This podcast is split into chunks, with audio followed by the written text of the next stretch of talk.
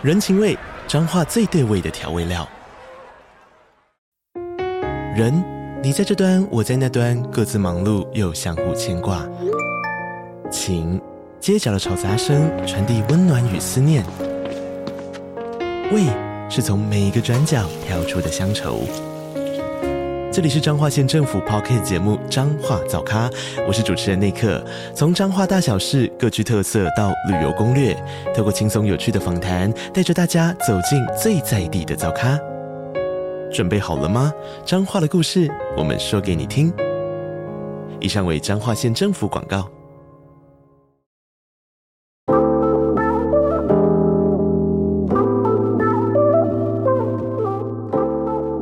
嗨嗨，我是凯莉，欢迎大家来到凯莉粟说说真实灵异恐怖鬼故事。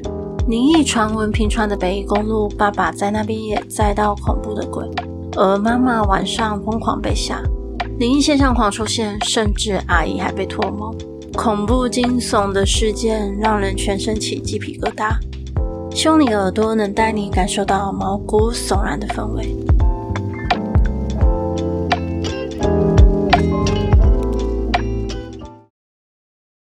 那么故事开始喽，各位，你们相信清明节的时候过世的亲人会回家吗？很有可能就在你们身边看着你们。事情是发生在我大一的时候，那时候我刚考到机车驾照，就跟所有的屁孩一样，想去路上尽情的飙车，完全没在怕的。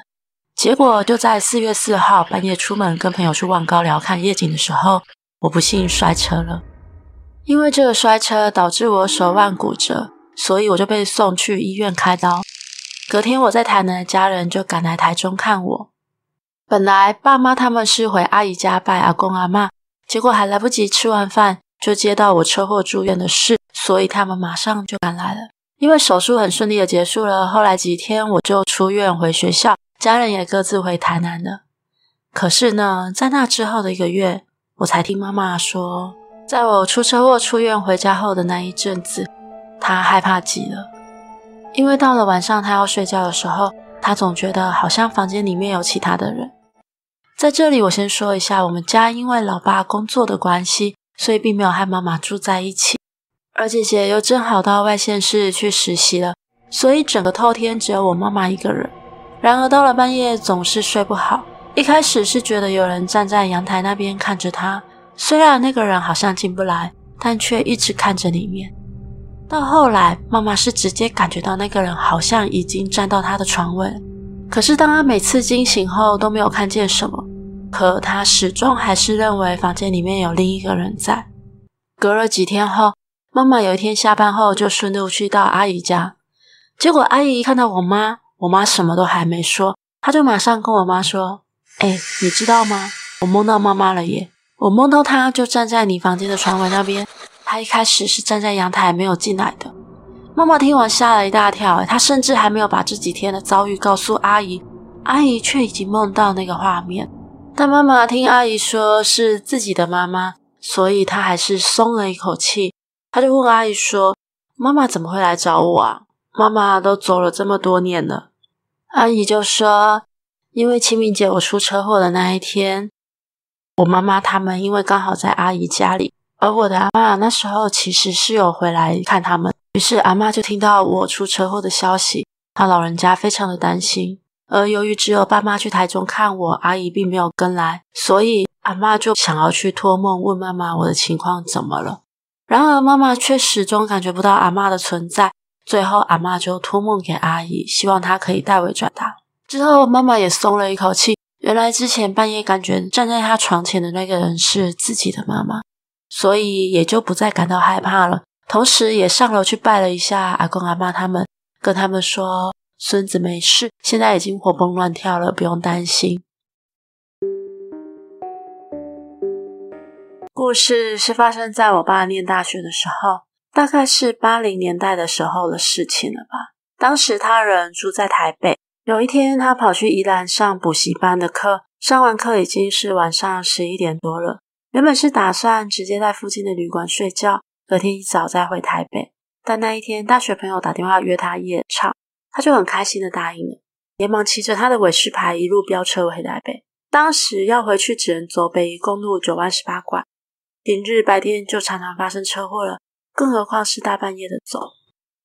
在当时路灯还没有很多的时候，整条路上安静的跟什么一样，而且非常的阴暗，除了自己的车灯照得到的地方，其他一律都看不太清楚。